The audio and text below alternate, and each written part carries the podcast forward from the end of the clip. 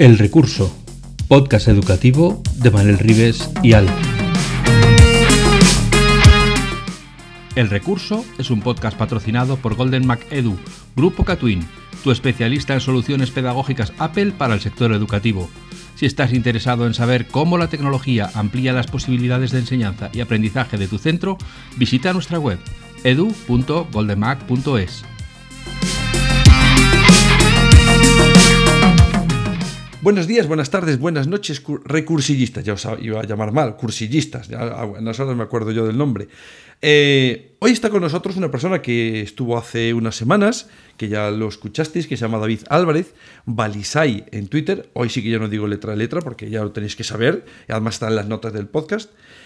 Y hoy vamos a hablar con él de tecnología en procesos de aprendizaje. Ya sabéis que nosotros somos muy frikis de la tecnología, tanto Alfonso como yo. Yo dentro de educación y Alfonso pues en otras cosas de la vida eh, también muy importantes. Así que hoy vamos a hablar con David Álvarez sobre qué cosas importantes podemos hacer con tecnología y qué cosas tenemos que hacer además de tecnología. Buenas tardes, buenas noches, buenos días David, ¿cómo te encuentras? Hola Manel, ¿qué tal? Muy bien, muy bien, muy contento de, que me hayáis invitado. decir, pues no lo hice tan mal. Cuando me han invitado otra vez, no, no, no me puse demasiado pesado, pienso. No, para pesado cuando yo de largo. lo que pasa es que yo tenía muchas ganas de volver a escuchar tu voz de locutor de radio, que digo yo, ¿y eso, eso se compra en algún sitio? ¿Esa, esa voz se entrena? ¿Lo, ¿Lo tenías que entrenar? Mm, no, yo creo que debe ser algún algún trauma infantil o algo de eso y se queda uno ya así tocado. Así que tampoco. Pues bendito toque. Lo lleva uno con dignidad. Sí, sí, defecto de bicho que digo yo. Eso. Eh, bueno, vamos a hablar de. El otro día, cuando grabamos, bueno, el otro día en Galicia puede ser hace un mes, hace cinco meses, decíamos mucho el otro día. Eh, cuando grabamos, estuvimos hablando del plan digital, que es un documento que tiene que realizar el centro y se supone que es un documento vivo, que además no tiene punto de finalización, sino que se van generando nuevos objetivos que hay que alcanzar, etc. Así que hemos pensado que deberíamos hablar más de, lo que sucede en esa transformación digital, que es un concepto que tú explicaste en aquel momento que me parece muy interesante y que diametralmente opuesto a la simple digitalización que sucede en muchos centros. Pero me gustó mucho una frase y me la apunté en aquel momento, que era que al colegio deberían ir los niños felices. Y yo, curiosamente, tengo una entrada en mi blog, soy de esos bichos raros que sigue escribiendo un blog, eh, que era Voy al colegio de los niños felices. Eh, ¿Qué de importante es para ti que un niño vaya a aprender y que un niño vaya feliz a la escuela? ¿O es lo mismo? Debería de ser, pienso que debería de ser lo mismo. Pienso que debería ser eh, lo mismo aprender y, ser feliz. Eh, no sé por qué nos hemos empeñado y, quizá hay algunos colectivos profesionales dentro de, la profesión docente más, afines a esta filosofía de que aprender es algo duro, tal. Es verdad que requiere esfuerzo, es decir, yo no estoy negando el esfuerzo que supone. Pero hay una parte fundamental dentro del aprendizaje que tiene que ver con alimentar esa curiosidad, eh, esa necesidad por, investigar, por explorar, que forma parte del ser humano, es, natural. Eh, los niños aprenden rompiendo cosas, ¿no? aprendemos todos cuando somos muy pequeñitos rompiendo cosas, mm, tirando, eh, mezclando, destrozando, recomponiendo. es decir, aprender es, divertido, es decir, y el, y el juego está muy, muy, muy vinculado al aprendizaje ¿no? en, esa, en esa primera infancia. Entonces, ¿en qué momento la escuela deja de perder ese, ese, ese carácter lúdico que tiene el aprendizaje y el aprendizaje en colaboración con otros para convertirlo en una tarea tediosa, dura, solamente basada en el esfuerzo y en los resultados y con una especie de competición interna a ver quién es el mejor? Entonces, ¿en qué momento pasó eso? ¿no? Es decir, ¿qué es lo que hicimos mal para convertir la escuela, nuestro instituto, en algo así? Eh, no, entiendo una escuela, no encuentro, no entiendo una escuela si no es una escuela donde, donde la gente es feliz eh, allí. No, tenemos eh, en un grado quizás demasiado alto un sesgo de superviviente los propios docentes. Pues puede ser, puede ser. Em, no, lo sé, yo creo que al final, esto pasa como en toda... Eh, hace una semana había por ahí una discusión en relación a la investigación en, humanidades, en ciencias sociales, ¿verdad? Y, su... en Twitter lanzado por mí, ¿te refieres? ¿verdad? Sí, efectivamente, sí, sí, sí. Esa pequeña ahí conversación que tuviste con otro colega. Bueno, llámale conversación, llámale... Bueno, como sea. intercambio de tweets, intercambio amistoso de tweets. ¿no? Entonces, eh, eh, al final la ciencia, todo lo que tiene que ver con, las personas, hay tantos factores, hay tantos elementos en juego, hay tantas eh, cosas que algunas veces no somos capaces de percibir o de comprender o de, o de ni siquiera tener en nuestro radar, que yo creo que es muy difícil hacer un diagnóstico o hacer una radiografía de por qué ¿no? pasa lo que está pasando. ¿no? si es este, este seco del superviviente, si es simplemente una cuestión corporativista, si es una cuestión casi de ideología política, porque ahora me tengo que posicionar con determinadas visiones políticas que entienden que esto es la cultura del esfuerzo, todo este rollo, todo este discurso así de eh, eh, liberal, ¿no? Y de, y de la escuela como un sitio para formar a profesionales, ¿no? A futuros, eh, cuando yo creo que la escuela es un sitio para formar a ciudadanos y ciudadanas, ¿no? Para formar a profesionales ya están las empresas y ya están otro tipo de, de organizaciones educativas, ¿no? Eh, entonces, no me atrevería a decir e, es por esto, ¿no? Es decir, yo creo que hay al final tantos factores somos tan diferentes unas personas y otras, pero sí es verdad que se van a retroalimentando determinadas maneras de entenderse como docentes y de adoptar una determinada actitud ante el alumnado, ante el proceso de enseñanza-aprendizaje y ante lo que la escuela debería del rol de la escuela, ¿no? El propósito de la escuela. Em, Parezco gallego, dímelo. Pero lo dijiste la otra vez. Pero eso es muy bueno. Eso es muy bueno. Eh, los gallegos van, por todo el mundo y será por algo. ya ve, anda que no. Em, ¿Sabes qué pasa? Que em, yo, por desgracia, eh, el tiempo pone estas frases súper correctas políticamente hablando, de esto es lo que quiero para todo el mundo. Al final, claro, nos olvidamos de quién la dijo, cuando lo dijo y por qué lo dijo. Mm. Pero el tiempo pone cada uno en su lugar. Entonces yo mm. recuerdo cuando en el 2014 yo hablaba de Steam y tenía que escuchar que las artes, no, esto es para mm. casi para el que quiera bailar y pintar que, que, va a ser un paria y los demás sí que vamos a cosas serias, matemáticas, ingeniería, como si... Y entonces ahora resulta que ahora estamos trabajando Steam, ocho años después de estar yo protestando como un auténtico cazurro. Pero... Lo mismo pasa pues con esos trabajadores tan necesarios que necesitaba la sociedad, que eran los programadores. ¿no? Dicen, hmm. eh, Europa necesita 200.000, yo no sé cómo los contaba, ¿no? pero parece que están contando hmm. calle a calle, aquí necesito uno, aquí necesito uno, entonces necesitamos 200.000, justos, ¿eh? clavados, no 200.000 uno, 200.000. Y dices, y viene la tecnología que siempre nos sobrepasa por todos lados y dice, eh, ChatGPT más BART más no sé qué, el trabajo del programador medio de conocimientos regulín se acabó. Entonces, ¿no crees que eh, todo el tema tecnológico a veces se nos está yendo de madre eh, fuera de foco, igual que en la escuela ponemos el foco en, lo que van a utilizar en vez de para qué lo van a utilizar? ¿No crees que al final todo esto no es más que un reflejo de lo que sucede en la sociedad, de, de la tecnología, nos va a sacar del problema? Pues si no sabes si hay un problema todavía. ¿O cuál es tu mm. postura? ¿O me he liado yo más y ya no sabes ni lo que te estoy preguntando? Que me he liado mucho. Un poquito. si me reformula la pregunta que yo que no soy muy listo, ¿sabes? Es que has, querido competir conmigo de gallego y no me ganas. Sí, no, es imposible, es imposible. Claro, porque ha sacado el tema de que la escuela forma trabajadores. Mm. Y, y, claro, desde ese punto de vista, una escuela prepara a trabajadores a 15, 10, 25 años vista. ¿Cómo leches, con lo que está avanzando la tecnología, vas a preparar a trabajadores cualificados si no sabes que se van a necesitar? Sí, sí, sí. Sí, no, es evidente, por eso digo que, que ese enfoque ¿no? De, de, aquellos que piensan en la escuela como un sitio donde preparar y que por tanto es tan importante todos esos conocimientos que va a adquirir, porque de alguna manera al final todos sabemos, eh, o por lo menos todos los que apostamos por, por una educación donde al final lo que es importante es desarrollar competencias, que al final esas competencias, y muchas veces que esas competencias blandas o transversales que tienen que ver con la autonomía, la autorregulación, el trabajo en equipo, la capacidad para comunicar, para defender tu idea, para consensuar, para negociar. Es decir, todo eso seguramente va a ser mucho más importante para las personas eh, cuando se incorporen a, la, ciudadanía, ¿no? a la vida ciudadana y sean ciudadanos de, pleno derecho y, puedan decidir y puedan votar y tengan que interactuar con otros ciudadanos y tengan que trabajar en empresas, seguramente todas esas competencias les van a ser mucho más útiles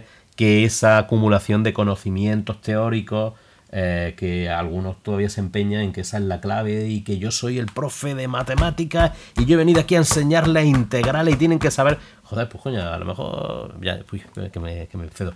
A lo mejor no hace Llevas falta ya 2.000 euros, ¿eh? Sí, Entre el otro episodio y el de sé. hoy, llevas 2.000 euros. Ya, ya prometo no decir más. Que, pero que, que probablemente eh, ese enfoque ¿no? de la escuela como un sitio para preparar eh, profesionales que tienen algunos, no digo que sea toda la gente, ¿no? Ni toda la gente que, que- bueno, ya está. Es que me, me empiezo a meter en un berenjenal que a lo mejor no.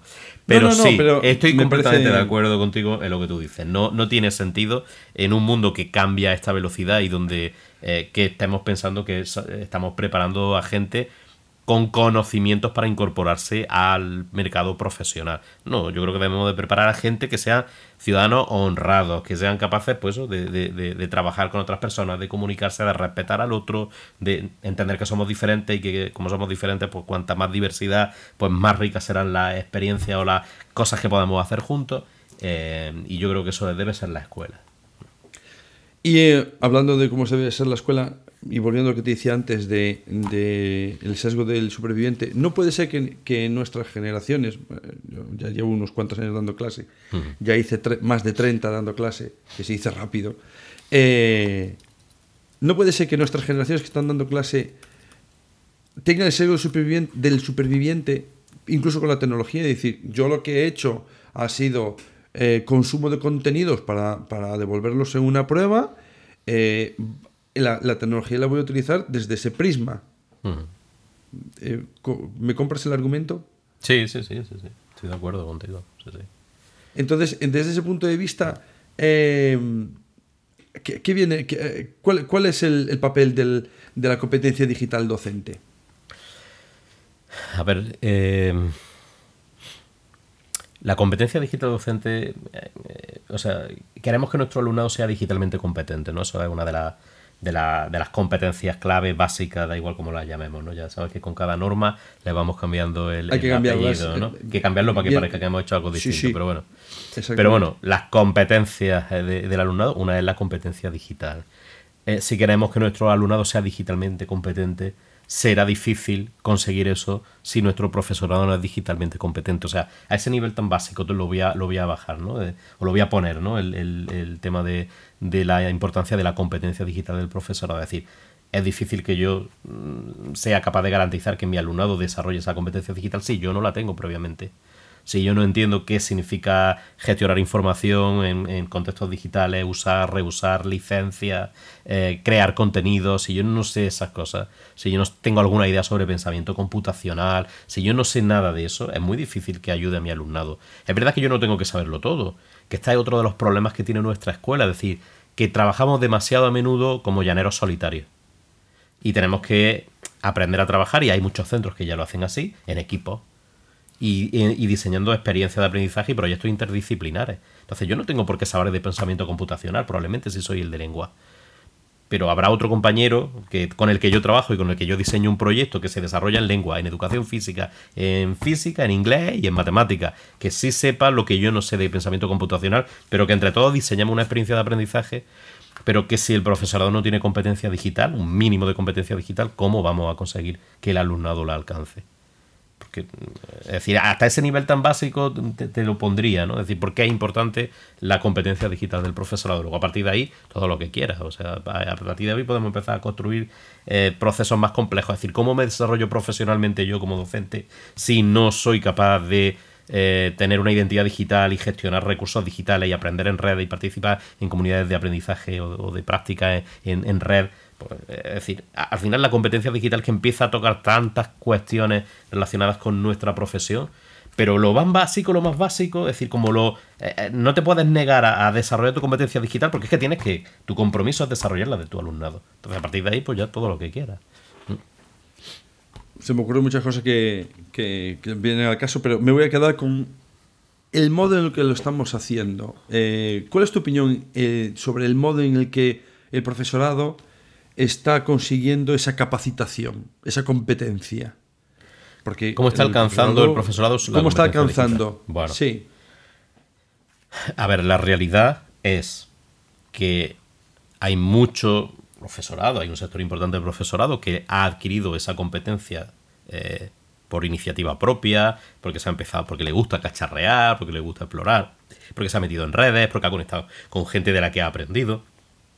Hay otra gente que ha desarrollado parte de su competencia digital pues, a través de propuestas de formación de la consejería, de los centros de profesorado, del INTEF, tal. También hay ahí un tal. Luego hay otra gente que la ha ido desarrollando poquito a poco en su trabajo en el día a día, pues porque hay un compañero que le ha echado una mano, con el que ha aprendido algo. Algunas veces los alumnos nos enseñan cosas, o sea, el alumnado muchas veces eh, hace un uso de lo digital que, no, que, que, que, puede servirnos incluso como, como, de un cable del que engancharnos para a partir de ahí seguir, seguir haciendo cosas.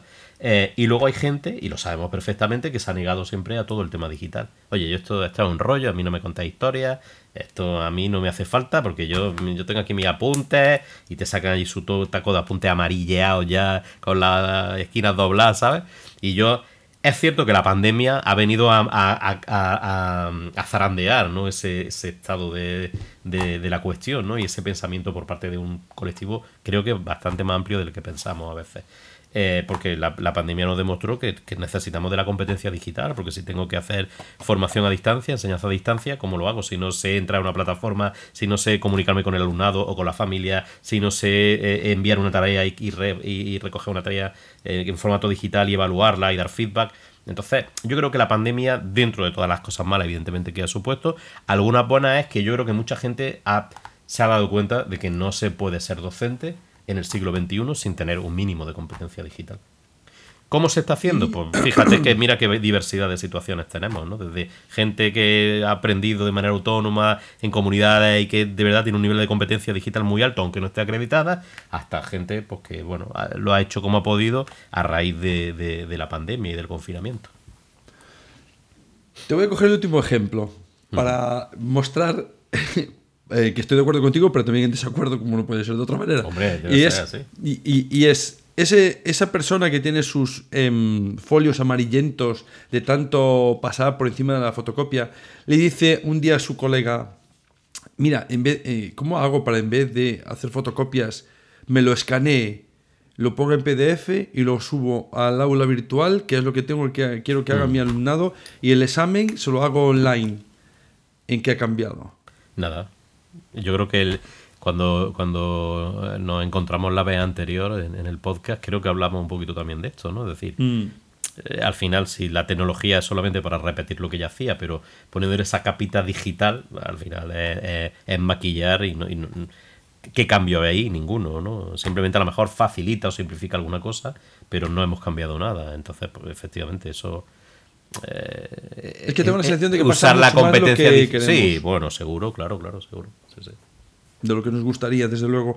Y, eso no sería, como hablamos la vez anterior, eh, que deberíamos dar unos pasos atrás y repensar qué es aprender, para qué es aprender, cómo es aprender, para luego construir de verdad y no simplemente replicar en digital lo que se venía haciendo. Mm. Y como yo soy el profe, pues yo digo lo que hay que hacer y mm. punto pelota, así que lo voy a decir en digital y te marco un porcentaje del 10%, que además lo puedo decir que hago una rúbrica y le llaman rúbrica simplemente porque ponen un número y se acabó y lo de formativas no la comemos, aunque lo diga la ley. Aunque lo diga la ley, porque hoy sí que podemos decir que aunque lo diga la ley, y sin embargo estamos certificando personas ¿no? de, competencia digital. Tengo la sensación de que, de que nos... El, el otro programa cuando lo grabamos me quedó en la cabeza, ostras, pues a lo mejor a la administración a la que le he hecho tantas culpas tampoco es tan responsable de este desaguisado, a lo mejor viene de más arriba. El tema de las certificaciones es algo que al final ha venido impuesto desde muy arriba. Sí, claro. Eh, el tema de las certificaciones eh, del profesorado en competencia digital, igual que el tema del desarrollo de, la elaboración de un plan digital de centro por parte de los centros viene vinculado a este compromiso por parte del Ministerio en primera instancia y luego de las comunidades autónomas ante Europa para estos fondos de, para transformar la, educación, ¿no? estos fondos de, resiliencia y transformación. Entonces vienen vinculados a eso. Entonces, bueno, pues la comunidad autónoma, fundamentalmente, porque eran las primeras responsables de esto, pues han puesto las pilas para intentar alcanzar esos datos, o sea, esas cifras que se les pedía desde, desde Europa.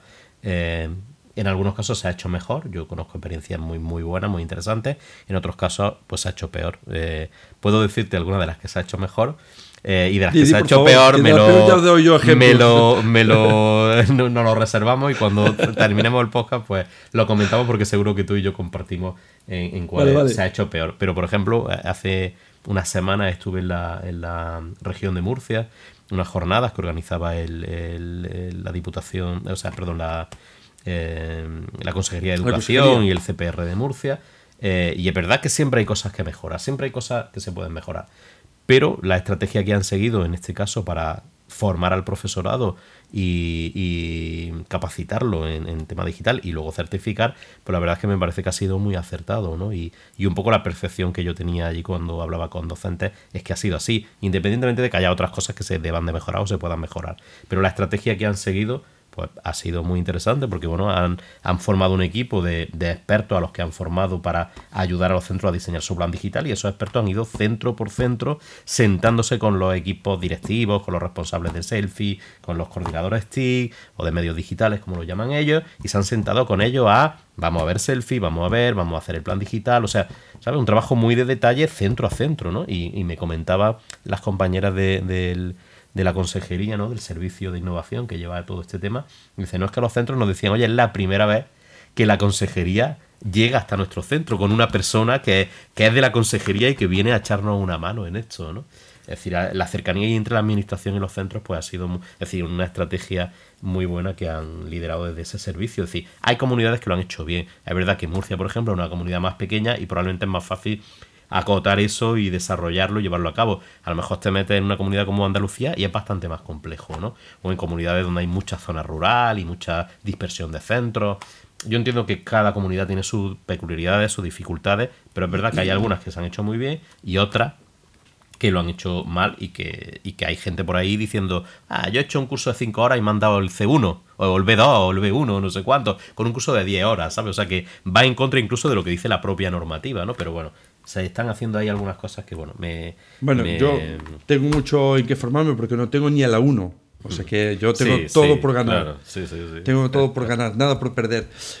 Sí que es, evidente que hay muchas cosas que mejorar y, pero tengo la sensación de que ha sido más importante la certificación que la competencia a, adquirir. Bueno, bueno. Y, es, a, ver, a ver, eh, Manel, eh, se diferencia eso mucho de lo que hacemos en la escuela en el día a día. Es decir, es importante la, claro, es, más importante la nota, ¿no? que al final es la certificación, o la evaluación realmente como instrumento para saber cuánto hemos aprendido, qué nos falta por aprender. O sea, al final es lo que tú decías antes, o sea, la escuela no deja de ser un, espejo de la sociedad. Y lo que ha ocurrido a nivel eh, eh, eh, estructural de toda la comunidad educativa tal en relación a la de estas, pues eh, no deja de ser un espejo de lo que pasa también en los centros a nivel pequeñito, a nivel micro, con cómo evaluamos y por qué, y, cómo lo hacemos para qué, y, la relación entre la evaluación y la certificación o la, o la nota, ¿no? Así que es que, bueno, parece que no estamos condenados a repetir lo mismo, en da igual si a nivel más pequeño, más grande o tal, y... Yo estaba pensando en lo que estaba diciendo de, de los CFR, de los centros de formación los CEPs que le llaman en algún sitio, creo que en Andalucía le llaman CEP, CEFIRE que le llaman en Valencia. bueno, básicamente es el mismo concepto, pero mm. em, claro, yo he estado en un centro similar a esos y, la verdad es que al final eh, tu puesto que es de asesor, lo que no haces, lo único que no haces es asesorar. Es asesorar, ya, ya no asesoras, porque realmente viene todo muy determinado desde arriba. Creo que en, muchas cosas, pero sobre todo en el tema digital, donde, donde cuando grabamos el otro podcast, yo, creo que enfatizabas muy bien que el liderazgo, la gobernanza, la autonomía, la capacidad de generar sinergias, de trabajar con familias, con docentes, eh, de, repensar qué hacer, es fundamental. Si, si al final todo el esquema es para que se obedezca al de arriba y que se certifique, ostras, mm, eh, algo, algo se nos está quedando en el camino importante, ¿no? Y eso va a colación de lo siguiente, que eh, desde arriba se nos piden cuenta los de abajo, pero nadie tiene las agallas de decir, venga, mandadme feedback desde abajo. ¿Qué cosas tengo que mejorar? ¿Qué cosas puedo cambiar? Eh, parece que arriba nunca quieran escuchar o muy pocas veces tengan las agallas de escuchar y decir, bueno, pues hay cosas que he intentado hacer bien, no me ha salido bien, otras sí, pero hay otros que podemos cambiar. Serán muchas, serán pocas, bueno, pero si ya no preguntas, eh, pocas, opciones de escuchar. Creo que ni siquiera es una, una cuestión de mala fe o simplemente de, inercia, ¿no? Es decir, normalmente nunca. Es decir, ¿cuántas veces en nuestros centros le pedimos al alumnado que evalúe al profesorado? Claro. O a las familias, ¿no? O a las familias. Que nos digan, oye, ¿qué cosas podemos mejorar, no? Claro, entonces eh, forma parte de la inercia de nuestros sistemas. Entonces ya te digo, no creo que no responde ni a mala fe. Probablemente si esta conversación nuestra se mm, eh, tuviera lugar en un contexto en el que, oye, pues seguramente habría gente que diría, ostras, pues es verdad, ¿y por qué no hemos preguntado a los centros? Oye, pues vamos, vamos a pensar cómo el año que viene podemos. Pero muchas veces, eso, la vorágine, bueno, tú has estado en un centro profesorado, tú sabes, al final estar a un nivel de organización, de responsabilidad mayor, tiene al final tantas frentes, tantas cosas, tantas cosas que te vienen de arriba que tienes que de alguna manera darle respuesta. Pues muchas veces tenemos poco tiempo para pensar en qué cosas podemos mejorar. Y, si nos vamos ya a nivel de centro y lo conecto un poco con lo que estuvimos hablando en aquel otro podcast sobre plan digital, transformación digital, es que nos falta ese tiempo para pensar en nuestra escuela y pensar en la escuela que nos gustaría. ¿no? Hay un proyecto, eh, que es el proyecto de comunidades de aprendizaje de Ramón Flecha, del equipo de Ramón Flecha, que tiene un poco esa filosofía ¿no? de, oye, vamos a imaginarnos la escuela que queremos. Entonces, los centros que han participado en ese proceso, con sus más y con sus menos, ¿no? Es decir, la metodología de, comunidad de aprendizaje, seguro que algunas cosas, que bueno, el, equipo que hay detrás, pues ya te dice que está basado en evidencia y que él eh, tal, no sé cuánto, pero bueno, seguramente que hay algunas cosas que se podrían mejorar. Pero sí es cierto que la filosofía y lo que persigue ese, esa, ese proyecto, esa iniciativa es eso, que la escuela se pare, que se pare todas las comunidades educativas un poquito, vamos a pararnos. Vamos a dejar de correr como locos hacia adelante y vamos a ver qué es la escuela que queremos, cómo es la escuela que queremos. Y vamos a iniciar esos procesos de negociación, de, debate, esos procesos dialógicos para diseñar la escuela que, y pensar en cuál es el propósito realmente de la escuela. ¿no? Y, o sea, tener un poco de espacios y tiempos de reflexión. Sí, yo creo que son necesarios. Y el plan digital de centro es una buena oportunidad para hacer eso. Entonces, los centros que lo han entendido así, pues seguramente van a implementar y van a diseñar e implementar cosas más pequeñas o más grandes que van a generar mejora en, la escuela. Y los que lo han entendido como esto es una petición más de la administración que tenemos que cumplir, es otro papel más que hay que rellenar, pues seguramente han perdido esa oportunidad para iniciar ese proceso de parar un poquito, pensar en dónde estamos y hacia dónde nos gustaría ir realmente. Y qué cosas tenemos que transformar para ir de donde estamos aquí a ese, a ese espacio, ese momento aspiracional que, estamos entre todos compartiendo. Vale, no te voy a robar más tiempo. Me queda una pregunta que es súper corta, fácil. ¿Qué me dices de Suecia? Paso palabra. no sé. Eh, eh, yo creo que nos llegan de vez en cuando.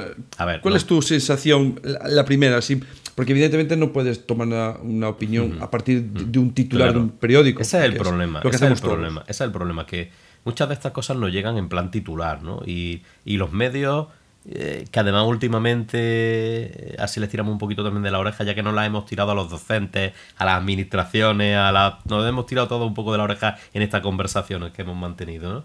Eh, le tiremos, tiramosle, vamos a tirarle un poquito también a, los medios, ¿no? Y los medios van últimamente al titular fácil, al polémico, al que genere clics, ¿no? Y visitas, y, ¿no?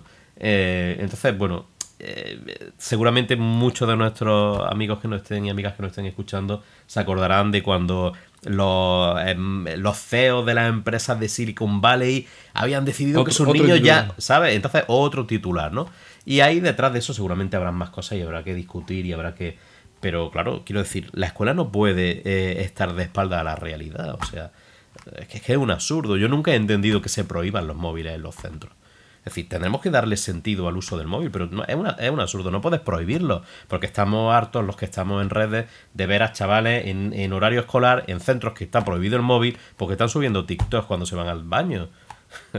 o en el recreo, o en la clase en cuanto el profe se da la vuelta, ¿no? Yo he sido profe y a mí me han grabado a mis alumnos. Y yo he sido alumno y grababa, y te estoy hablando de hace siglos, pero yo tengo grabaciones de mis profes en el aula eh, y te estoy hablando de cuando no existía ni móvil, o sea, imagínate cómo grabábamos entonces. Eh, ya es que éramos frikis, ¿no? Pero quiero decir, esas cosas han existido siempre y existirán, y la tecnología lo que hace cada vez es simplificarlo más. Entonces, en la escuela no puede vivir de espalda a la tecnología, no podemos decir que no, no pantallas, no móviles, no no sé cuánto, tal. o sea, es que es un absurdo, ¿no? Eh, podríamos asumirlo como no puedes enseñar a nadie a cortar con el cuchillo si no le das un cuchillo y lo vas enseñando poco a poco. Claro, correcto, claro. No, no se trata de, no te doy, te doy la, comida hecha y de repente eres mayor de edad y te doy un cuchillo no tendría sentido. Poco a poco eh, te voy a enseñar a gestionar. Evidentemente hay edades donde no es adecuado, en contextos donde no es adecuado, pero hay que ir introduciéndolo de una forma eh, lo más correcta y lo más mira, posible. Mira, yo incluso como padre ahora ya me olvido de que he sido docente, de que ahora me dedico a formación de profesorado, me, me voy a mi rol de padre. Pues yo hay veces que pienso quizá le di a mi hijo eh, los dispositivos y les di acceso a Internet demasiado pronto, no porque hagan un mal uso, ¿no? Un mal uso en el sentido de un consumo de contenidos que no deberían y tal, porque bueno, en ese aspecto eh, bueno, eh, las cosas están controladas, pero sí es verdad en el tiempo que se le dedica, en cómo te cambia un poco las pautas de relación y cómo te relacionas con otras personas, y luego hay un momento en el que si te despistas un poco se adquieren una prácticas y se normaliza unas prácticas que luego es muy complicado e-, e-, echar para atrás sin generar realmente conflicto. Entonces hay veces que se verdad dice, ostras, quizás esto debería de haberlo hecho de otra manera, quizás debería de haber ido un poquito más despacio, esto que tú decías, ¿no? Es decir, eh, eh, no puedes pasar de no te doy nada, toma, ahí tienes el cuchillo y búscate la vida, ¿no? O sea, te he dado toda la comida hecha, ahora, eh, es decir, hay que hacer ese camino. Y ese camino seguramente, pues tendremos que reflexionar mucho sobre cómo hay que hacerlo. tanto como mm, familias, como padres y madres, como docentes. Eh, pero evidentemente ni la familia, ni la escuela, ni no, eh, puede eh, estar de espalda a, que hay una realidad que es la tecnología y que está en manos de todas las personas ya prácticamente y que es un recurso fantástico para comunicarse, para crecer, para aprender, para desarrollarse profesionalmente, para disfrutar del ocio, para conocer gente. Bueno, yo creo que lo he contado muchas veces. El, otro día cuando me presentaba hablaba de Fernando Trujillo de Conecta 13 eh, yo conocí a Fernando Trujillo a través de las redes. Yo leía su blog, él leía el mío, yo le escribía por Twitter y al final hemos terminado siendo eh, amigos y más que amigos, casi hermanos, e incluso eh, montando un proyecto como es Conecta 13 juntos. ¿no? Es decir, para mí las redes han sido un, espacio de oportunidad pues, para conocer gente fantástica como Fernando, como conocerte a ti, como conocer a Eusebio Córdoba, como conocer a Lola eh, Urbano, es decir, a gente, a Juan Sánchez Marto, o sea, he conocido tanta gente maravillosa a través de las redes y he aprendido tanto, a Jordi, a Linda Castañeda, o sea, y entonces, para mí, eh, eh, Internet y las tecnologías es algo mágico y algo brutal. Y claro, pues tenemos que enseñarle a, nuestros alumnos a, a, sacar todo el potencial que tiene Internet, que tiene la red y que tiene la tecnología. Yo no voy a añadir nada más porque, tal como lo ha dicho, lo ha dicho perfecto. No se puede añadir ni quitar una coma. Así que lo vamos a dejar aquí. Eh, queridos recursillistas, hemos tenido el placer de traer a David Álvarez, Balisay, en Twitter. Y muchas, muchas, muchas gracias porque lo tienes súper claro y tener a gente que lo tenga tan claro siempre es una ayuda para saber hacia dónde hay que ir. gracias, David. Muchas, muchas, muchas gracias por invitarme. La verdad que eh, es un placer siempre encontrarse con buenos amigos. Hace mucho tiempo además que no coincidimos físicamente, ¿no? Eh, no sé cuándo fue la última vez, quizás no sé si fue en tu tierra o en mi tierra, sí. O en Madrid. Bueno, hace mucho tiempo que no hemos coincidido y la verdad es que siempre es un placer charlar con, con gente tan interesante como tú. bueno, muchas gracias. Hoy lo interesante eres tú, gracias a Dios. Em, nos vemos la semana que viene de Recursillistas con otra persona, con otro invitado, con otro tema. Hasta luego. Podcast patrocinado por Golden Mac Edu, Grupo Catwin, tu especialista en soluciones pedagógicas Apple para el sector educativo. Si estás interesado en saber cómo la tecnología amplía las posibilidades de enseñanza y aprendizaje de tu centro, visita nuestra web edu.goldenmac.es.